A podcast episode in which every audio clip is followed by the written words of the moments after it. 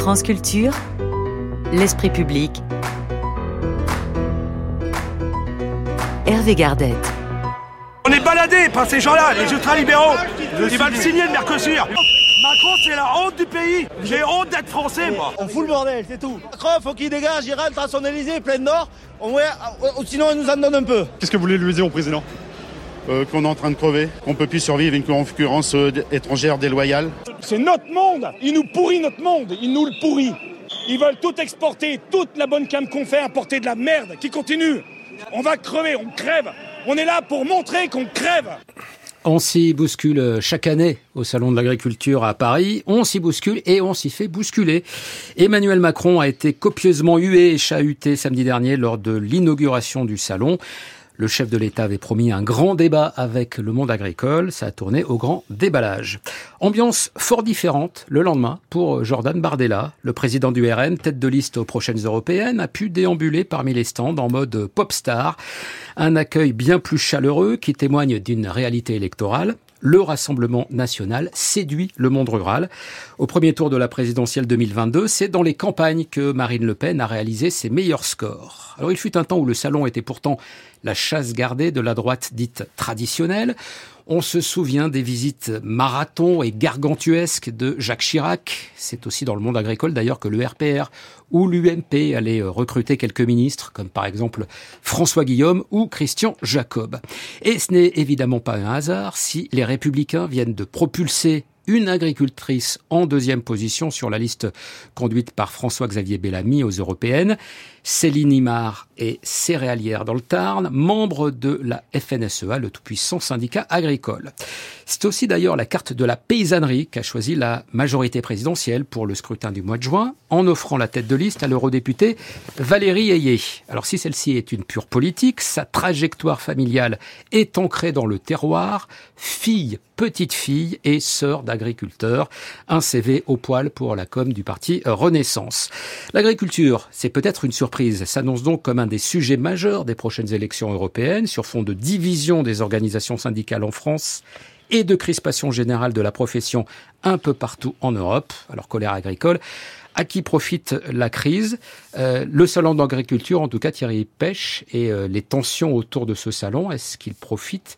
Visiblement d'abord au Rassemblement national ah, si c'est ça la question, la réponse est oui. On peut passer à la suivante. Peut-être que vous allez un peu développer. on va développer un peu. Et je pense que vous avez suggéré une réponse assez pertinente dans, la, dans votre question, Hervé. Euh, on, avait, on avait un problème. On a un problème agricole qui est extrêmement complexe, avec beaucoup de contradictions, et ce qu'on a entendu dans votre sujet n'est qu'une partie euh, de la réalité. Euh, il y a effectivement des agriculteurs qui souffrent, il n'y a pas que des agriculteurs qui souffrent non plus. Il y a beaucoup d'inégalités aujourd'hui au sein de l'agriculture, entre les filières à l'intérieur des filières, entre les territoires à l'intérieur des territoires, à tous les niveaux. C'est un monde qui se balkanise, l'agriculture. Enfin, on a ce problème. Bon. À ce problème vient s'ajouter un problème syndical. Hein, euh, il faut quand même regarder les choses. C'est un monde syndical divisé. La domination de la cogestion dans les chambres d'agriculture par la FNSEA est toujours là, mais on voit bien que derrière, le paysage euh, se, se, fragmente, se durcit et que les conflits s'aiguisent. Et d'ailleurs, une partie du comportement de la FNSEA s'explique par son souci de ne pas abandonner des parts de marché trop importantes à la coordination rurale, qui est le nouveau venu dans l'histoire, enfin depuis quelques années maintenant, et qui est, euh, disons, la, famille euh, d'extrême droite du syndicalisme agricole.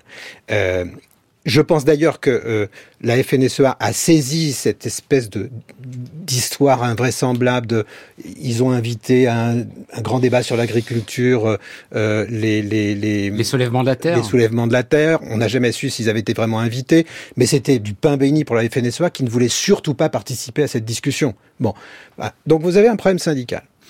Et puis vous avez un problème politique qui est venu se greffer là-dessus, qui a éclaté au grand jour dans, les, dans, dans, dans la séquence que vous avez euh, décrite vous-même, venue du président de la République, puis venue de Jordan Bardella. Ce qui est assez inattendu, hein, d'ailleurs. Enfin, mais non, c'est pas inattendu. Bah, pas, pas, par rapport au salon, mais au fait que ça soit devenu un, un, un enjeu, euh, des, des, par exemple, du prochain scrutin pour les européennes. Ça, on va y venir. Je suis pas, je suis pas du tout sûr de ce que vous dites, mais ah. euh, on va y venir. Euh, mais enfin, ça a été cousu de fil blanc, en réalité de fil jaune, de fil de bonnet jaune, si vous voulez. Euh, au salon, moi j'avais des, des, des, amis qui s'y trouvaient. Lorsque Bardella est arrivé, euh, il y a quelqu'un sur le stand euh, de la coordination rurale qui a dit enlevez les bonnets, on y va. Faudrait surtout pas laisser penser qu'on est complice d'un truc politique, mais on l'est en réalité. Et dire, vous avez des déclarations je veux dire, c'est des pudeurs de gazelle, comme aurait dit l'autre, euh, le, le, patron de la coordination rurale qui dit euh, moi, je ne fais pas de politique, mais je suis d'accord à 80% avec ce que dit le Rassemblement national. Et d'ailleurs, mon fils était euh, candidat aux législatives sous la bannière Rassemblement national, et j'ai soutenu mon fils, mais je fais pas de politique. Tout est comme ça. Christophe Barthès, euh, député aujourd'hui de l'Aude, ancien de la coordination rurale, climato-dénialiste, etc. Bon, il y a une vraie caisse de résonance entre la coordination rurale et le Rassemblement national. En votre question, est-ce que ça va être un, un, sujet de la campagne pour les européennes? Ça l'est là aujourd'hui. Euh, au moment où nous parlons, dans quelques heures, Jordan Bardella fait son premier meeting de, de campagne à Marseille. Le 9, Valérie Ayé fait le sien. On va voir. Mais il y a quand même d'autres candidats. Euh, à la discussion pour les, les, les, sur, sur, sur l'Europe, et notamment celui qu'on a évoqué dans la première partie de l'émission, l'Ukraine. Mmh. Ça risque aussi compte tenu des évolutions sur le, le, le, le terrain, d'être un, un, un, sujet euh, de discussion. Donc les deux sujets sont, sont, oui, sont en partie liés d'ailleurs, hein, sur la question oui, des céréales, du poulet. Oui, enfin, en voilà, partie, mais en partie seulement. Mmh. On n'a pas le temps d'évoquer le cœur du sujet, mais il y a, si vous voulez, le triangle d'or de la question agricole, c'est son triangle des Bermudes. Triangle d'or, c'est d'arriver à réaliser la souveraineté alimentaire, euh, la transition agroécologique et la justice économique il y a effectivement des agriculteurs qui crèvent de faim et, on a besoin d'eux pour euh, donc ça, ce n'est pas durable. Or ça c'est aussi le triangle des Bermudes. À chaque fois que vous vous approchez d'un des points du triangle, vous vous éloignez des deux autres. Et, c'est ça qui ne va pas, si vous voulez, qui est très très difficile à résoudre. Mais bon, j'y reviendrai peut-être plus, plus tard. Le gouvernement n'a pourtant pas ménagé ses efforts pour essayer de répondre à cette colère agricole. Suppression de la taxe sur le GNL, euh, gaz naturel liquéfié, pose dans le plan éco sur le, sur le gazole non routier. Hein. Oui, pardonnez-moi, vous avez raison. Euh, nouvelle loi Egalim, inscription de la souveraineté alimentaire dans la loi, prix plancher, trésorerie d'urgence, aide budgétaire beaucoup d'efforts et pourtant on a l'impression que ça ne sert à rien. Comment est-ce qu'on peut expliquer ça à Lorraine Bujon C'est-à-dire que malgré les engagements du, du, gouvernement auprès du monde agricole, cette colère, elle ne semble pas euh, tarir. C'est justement parce qu'il y a une très forte politisation aujourd'hui justement de ce monde agricole? Oui, moi le sentiment que j'ai, c'est que le, gouvernement a cherché à apporter des réponses, à apporter des réponses très vite et sans doute d'ailleurs des, réponses qui, euh, qui sacrifient euh, les, enjeux et besoins de long terme à des solutions de court terme qui, qui ne vont pas résoudre grand-chose et qui vont même aggraver la crise dans laquelle on est. Mais moi, je pense que c'est parce que le gouvernement mesure justement euh, les, les, conséquences politiques de cette colère, le fait que le mal vient de très loin. Et, je ne serais pas forcément d'accord avec Thierry. Moi, je suis, je suis très frappée justement par le caractère transnational euh, du mouvement de colère des agriculteurs. Euh, on a affaire, il me semble, à un mouvement social européen. Alors, on a beaucoup dit quand est-ce qu'on aura un vrai espace public européen, quand est-ce qu'on aura des débats politiques au Parlement européen qui traduisent les clivages politiques de fond. Bon, ben là, je pense qu'on y est. Donc, il y a évidemment une très grande diversité euh, des situations euh, selon les pays. L'agriculture ne joue pas le même rôle, n'a pas le même poids, mais on sait qu'il y a d'autres grandes puissances agricoles euh, en Union européenne. Et donc, moi, je vois quand même, si vous pour prendre les choses de manière très macro, hein, très grand angle, mais que euh, les mêmes causes produisent les mêmes effets. Et que pour le dire très vite, on est quand même dans un mouvement de réaction euh, contre euh, une mondialisation libérale et ses effets sociaux. Euh, c'est vrai à travers les groupes sociaux, c'est vrai à travers les secteurs économiques, et c'est vrai dans toute l'Europe. Euh, et ce qu'on peut regretter, c'est que cette réaction à la mondialisation, parce que l'agriculture s'est industrialisée massivement, c'est quand même une partie du problème. Euh, face à tout ça, on ne peut que se désoler de voir que cette colère pour l'instant profite à la droite ou à l'extrême droite, un peu partout, et pas du tout à ce qu'on aurait pu penser qui était une gauche altermondialiste qui dénonçait tout ça euh, depuis euh, depuis des années. Peut-être aussi Anne-Lorraine Bujon, parce que cette colère, elle se dirige pas seulement contre la mondialisation, mais aussi contre une certaine idée de euh, l'Europe, hein, toute la, la, bataille contre l'excès de normes euh, qui viennent de, de, de l'Union européenne, c'est aussi une des motivations de cette colère. Bien sûr, contre l'excès de normes, contre la bureaucratie et comment ne pas être d'accord avec les agriculteurs quand ils n'ont peuvent plus euh, des normes. Ça, je pense qu'on va tous être d'accord avec eux. Mais moi, ce que je trouve très troublant dans la séquence actuelle, et pour revenir à la politique française, c'est que personne ne nous dit ce qu'elle visait, ces normes. Alors quand même, la question de la, biodiversité, la question du carbone, la question de la pollution, des enjeux sur la santé, euh, et personne n'est prêt à assumer ce qu'on essayait de faire avec ces normes environnementales. Alors il y a peut-être eu un effet de contretemps, si vous voulez, entre l'ambition européenne avec cette politique de la ferme à la fourchette, euh, qui n'a même pas commencé à prendre effet, mais qui a provoqué une réaction euh, viscérale en fait, parce qu'on a eu le sentiment que voilà, ça allait être trop de réglementation, trop de contraintes. Mais là, notre gouvernement réagit en disant bon, bon, bon, d'accord, alors on enlève tout ça, on dérégule tout ça, mais mais où sont les objectifs de long terme? Enfin, cette transition écologique, il va falloir la faire quand même. Jean-François Colosimo. Ouais, euh, pour revenir sur l'événement, d'abord, ne soyons pas dupes quand même. Euh, les gens qui voulaient empêcher le président d'entrer, c'est les mêmes gens qui faisaient cortège le lendemain à Jordan Bardella, n'est-ce pas? Il y a aussi quand même en politique, en politique, en, politique, il y a, il y a, il y a aussi de l'agite propre euh, et euh, voilà. Bon, la deuxième chose, c'est que euh, bah, le président a montré quand même qu'il allait à la baston, il est resté. Euh, euh, euh, alors évidemment, il y avait beaucoup de CRS, il y avait, il y avait le service de sécurité de, de l'Élysée, mais malgré tout, il est resté 12 heures, donc je pense que de ce point de vue-là, il faut voir aussi dans les équilibres d'image qu'il y a eu une démonstration, malgré tout, d'insistance qui n'est pas complètement nulle non plus. Le troisième point que j'ai observé moi dans l'événement, c'est que Jordan Bardella, qui dit qu'il est un homme d'ordre, a traité le président de paranoïaque, de complotiste. Et, euh, si vous voulez, euh, lorsqu'on veut accéder euh, aux, euh, aux charges supérieures, on commence pas par les détruire en psychiatrisant ceux qui les détiennent dans l'instant. Et là, je trouve que là aussi, on voit qu'il y a, alors pour le coup, sur les institutions, un manque de maturité, c'est le moins qu'on puisse dire, euh, qui est euh, qui est tout à fait flagrant. Euh, puis quand on se dit prêt et apte à gouverner, n'est-ce pas? Ensuite, On verra bien sur, si sur aux le front de l'agriculture, euh, l'agriculture, c'est la pointe émergée de ce triangle des Bermudes dont parle euh, très bien Thierry. Le- le- le- L'agriculture, euh, ben, c'est très simple. On va sacrifier une grande partie de notre agriculture, comme on a sacrifié hier hein, une grande partie de notre industrie. Alors, évidemment, dans une situation qui paraît à ceux qui sont mis dans cette souffrance totalement ubuesque, injuste euh, et euh, tout à fait euh, ah, délirante. Mais vous avez l'impression que vous avez l'impression qu'on sacrifie notre agriculture on va la. Jean-François Comme on est parti, on va la sacrifier. Vous allez plus avoir les petits agriculteurs Bah, certains et d'aujourd'hui. pas d'autres, voilà. Les, voilà, les petits agriculteurs d'aujourd'hui qui ont euh, 200 têtes de brebis et qui n'arrivent pas à payer un salaire, à moins de les soutenir artificiellement et d'en faire une espèce d'exercice muséographique, la ferme d'antan, euh, que vont-ils devenir, n'est-ce pas? C'est ça la- le vrai drame. Alors par rapport à ça, le, le Rassemblement national progresse dans cette catégorie parce que et les partis de gouvernement de gauche et les partis de gouvernement de droite ont perdu leur base populaire. La paysannerie, c'était le RPR euh, d'antan, n'est-ce pas? Vous l'avez dit. Euh, Et de ce point de vue-là, se pose aussi une question. Voilà. Ensuite, Anne-Lorraine a raison, c'est un mouvement européen. Euh, c'est un mouvement qui touche tous les pays d'Europe ou presque. Et on voit d'ailleurs que lorsqu'il y a des partis qui s'annoncent comme euh, d'extrême gauche, comme le, le Bundis, le Bundis de Sarah euh, Wagenknecht, eh bien, ce sont des partis Où ça? En en Allemagne. Allemagne, En Allemagne. qui, a- qui adoptent en fait sur euh, l'immigration, euh, sur euh, le protectionnisme, sur euh, la, quête au vote euh, des démunis et désespérés, tout à fait la même rhétorique.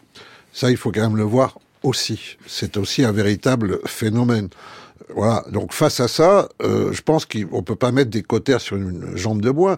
Penser notre agriculture qui a fait la France, hein, paysans, paysages, pays, l'agriculture a fait la France, la repenser complètement, voilà. Mais là aussi, on tombe malheureusement sur de mauvaises habitudes et la cogestion euh, de l'agriculture à la- avec euh, la FNSA me semble une très très mauvaise chose.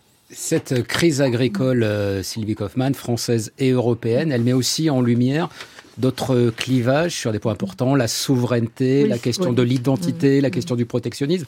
Ça va au-delà de l'agriculture finalement. Oui, oui, absolument. Juste un tout petit aparté avant de, de, de vous répondre. Je, en, en, écoutant euh, euh, mes amis parler, je me dis c'est quand même assez remarquable cette équivalence qu'on fait dans les médias euh, et au, en politique en général dans cet événement entre euh, la, la, la, la, séquence président de la République et le lendemain la séquence Bardella. Je veux dire, il n'y a pas d'équivalence entre les deux. Le président de la République, c'est lui qui est en, en charge de tout. Enfin, il doit assumer les décisions qui ont été prises et qu'il a prises ou qui ont été prises au niveau européen.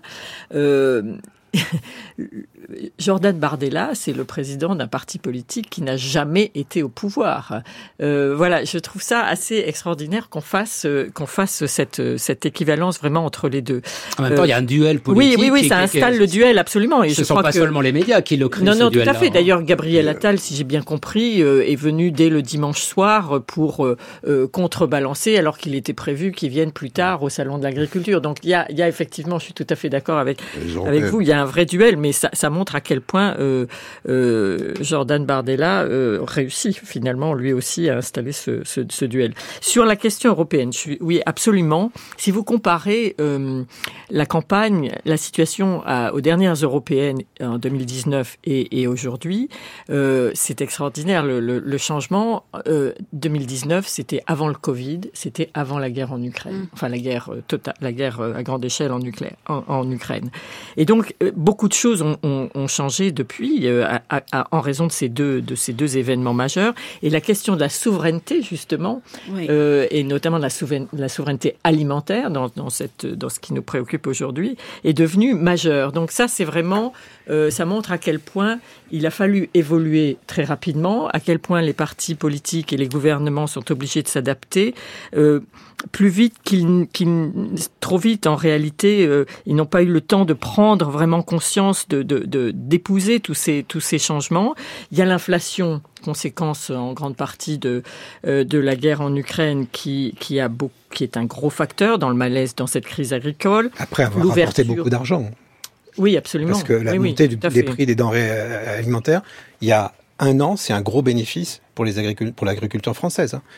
Pas, pas tous. Pas, pas tous, tous, mais voilà. les, on a un excédent commercial record en 2022 du fait euh, de, de oui mais là on voit aussi les ça, ça met aussi en lumière Absolument, les inégalités au sein du monde du monde agricole voilà euh, l'ouverture du, du marché européen aux produits ukrainiens ça c'est aussi une nouvelle donnée et puis il y a cette montée du mouvement anti-Green Deal, anti-pacte mmh. vert, euh, anti-écologiste, anti-environnement, enfin anti-normes en environnementales qui fait, qui a été euh, que, que l'extrême droite dans toute l'Europe a enfourché euh, allègrement euh, et qui est vraiment aujourd'hui un grand, un grand euh, pôle de, de, de clivage. Et, et je dis toute l'Europe, on a vu donc ce, le succès de ce nouveau parti aux Pays-Bas aux élections de l'année dernière, qui ne s'est pas confirmé d'ailleurs euh, aux, élections euh, législatives de, de, de novembre aux Pays-Bas. Euh, donc tout ça est, est, est fluctuant. Mais voilà, donc on a une on a une remise en cause de la PAC qui est euh, euh, qui est qui, qui là et c'est là aussi qu'on voit l'hypocrisie du Rassemblement national parce qu'en 2019 euh, le le Rassemblement national qui s'appelait encore le Front national je pense ne non pas pas pas, pas encore. Était déjà le Rassemblement national euh, avait euh, ne, soutenait absolument pas la PAC. Et là il se trouve en porte-à-faux parce que euh, finalement la PAC bénéficie beaucoup aux agriculteurs en particulier à une partie d'entre eux. Donc quelle est la vraie politique du Rassemblement national sur l'Europe et sur la PAC? Euh, comment concilier la lutte contre euh, le réchauffement climatique et une agriculture française dynamique et souveraine? Donc on se retrouve on, là on voit que le en même temps atteint ses limites euh, et, et et tout ça sert d'une certaine manière les thèses du, du rassemblement national. Euh, mais on se trouve vraiment au cœur de ce, de ce problème qui est cette transition écologique impose finalement euh, de changer de modèle agricole. Et ça ça ne se fait pas en quelques mois avant une élection européenne. Et on voit bien la difficulté qu'il peut y avoir justement à essayer de trouver une issue à cette crise agricole. Thierry Pêche quand on voit vous l'évoquiez tout à l'heure le paysage morcelé quand même du syndicalisme agricole français la FNSEA qui reste euh, le syndicat majoritaire avec euh, sa version jeune des jeunes agriculteurs. Il y a donc la coordination rurale à droite et la confédération paysanne à gauche, pour être un peu euh, schématique. Comment est-ce qu'on arrive à résoudre un tel problème quand on a finalement des visions de l'agriculture, mais qui sont aussi des visions de la société quelque part, aussi divergentes? Ben, je sais pas. Il y a une option hein, qu'il faut pas négliger, c'est qu'on fasse la politique de l'agriculture française sans les syndicats un jour la cogestion, si elle commence à dysfonctionner autant, il y a d'autres façons de faire. On pourrait très bien, c'est pas une opinion que je défends, mais je, trace cette perspective.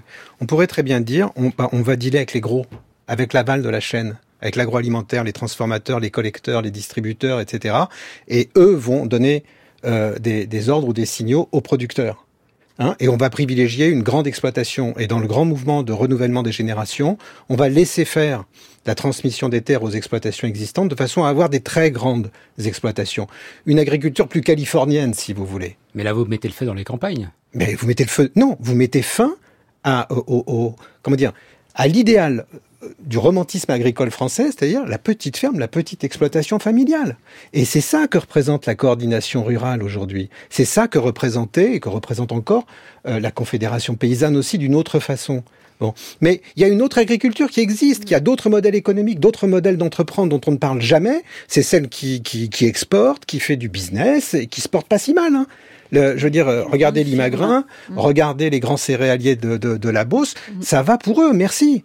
Et là, en l'occurrence, et, eux, quand, quand, eux, quand eux rigolent, en général, les éleveurs euh, font la tête parce que précisément leurs bêtes euh, mangent un peu des céréales aussi euh, et, et, du fourrage, etc. Donc, ce que je veux dire, c'est que ne, ne, ne, ne, nous imaginons pas que le système actuel soit là pour l'éternité. Il y a d'autres façons d'organiser une politique agricole que je ne souhaite pas, mais il y en a d'autres. Je voudrais juste revenir sur un truc.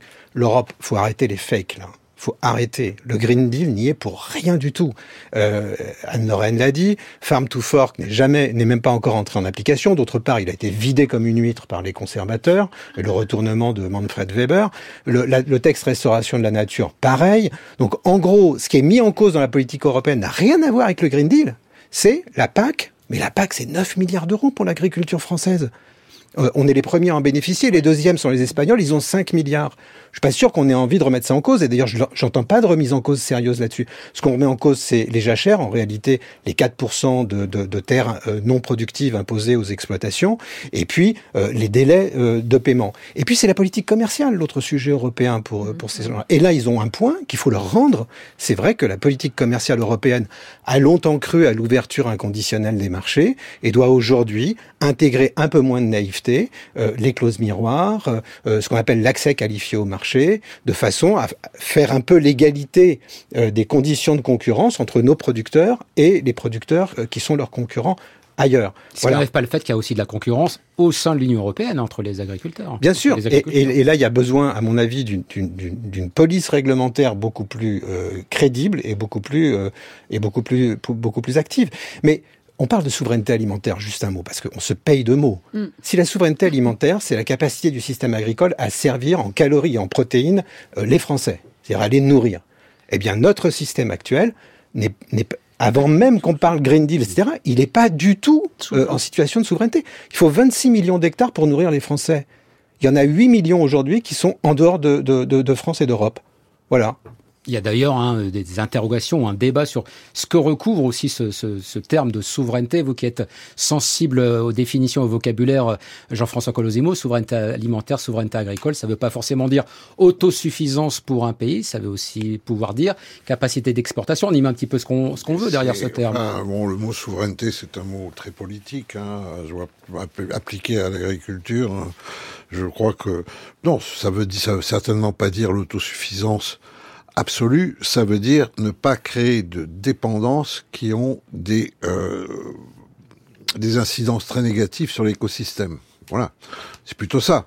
Euh, euh, bon, ensuite, moi ce que je vois quand même, c'est la PAC. Oui, c'est formidable, mais c'est moins formidable depuis 1993 et la soumission aux règles de l'OMC. La PAC, il y a deux PAC. Il y a avant et après 1993 et avant l'ouverture de, tous les marchés. Et donc, c'est pas tout à fait la même PAC. Donc, le chiffre reste énorme, mais les effets sont pas les mêmes. Le deuxième point, c'est que le monde paysan lui-même je dirais, a ses propres problèmes. Voyez, on pourrait penser que la coopérative, c'est un bon système, que la coopérative, c'est un bon système pour pallier euh, l'isolement. Mais la vérité, c'est qu'il y a 2000 coopératives en France, mais il y en a trois ou quatre qui font 85% du chiffre des coopératives. Donc on ne peut pas empêcher cet effet de concentration. Comment cet effet de concentration peut-il être fait sans, avec moins de souffrance pour les gens qui sont dans la seringue? C'est ça la véritable question. Anne-Laurine bah, un mot sur la question euh, de la souveraineté euh, et, et, puis l'Europe euh, et puis la France. la question de la souveraineté, de tout ce qu'on lit là dans le contexte de cette crise agricole, moi je comprends que effectivement dans l'agriculture on a un énorme problème de dépendance à l'égard de l'étranger pour tout pour tout le l'amont de notre système agricole et on a un énorme problème de concentration et de monopole en aval. Donc ce, ce besoin de take back control qu'on entend là chez les agriculteurs et qu'on entend partout en fait depuis 2017 en Europe et à travers les secteurs économiques et à travers les groupes sociaux, je crois qu'il faut le prendre très au sérieux. Donc euh, la question de la souveraineté pour moi va être centrale dans les élections européennes, mais il ne faut pas la laisser aux souverainistes euh, parce que c'est ce serait trop simple. Et un tout petit mot sur la France parce que dans dans cette crise, il y a une chose qui moi me désole, c'est que le terme décroissant est devenu comme une insulte. Alors moi je suis pas économiste, je suis pas particulièrement décroissante, mais dans quel monde est-ce que tout d'un coup être décroissant, ça voudrait dire euh, être un ennemi public? Eh ben je vous propose qu'on en fasse un sujet de débat prochainement. Merci beaucoup à tous les quatre, Anne-Lorraine Bujon, Thierry Pêche, Jean-François Colosimo et Sylvie Kaufmann. Émission préparée par Anne-Claire Bazin, réalisée par Luc euh, Jean Reno avec à la prise de son aujourd'hui Noé Chaban.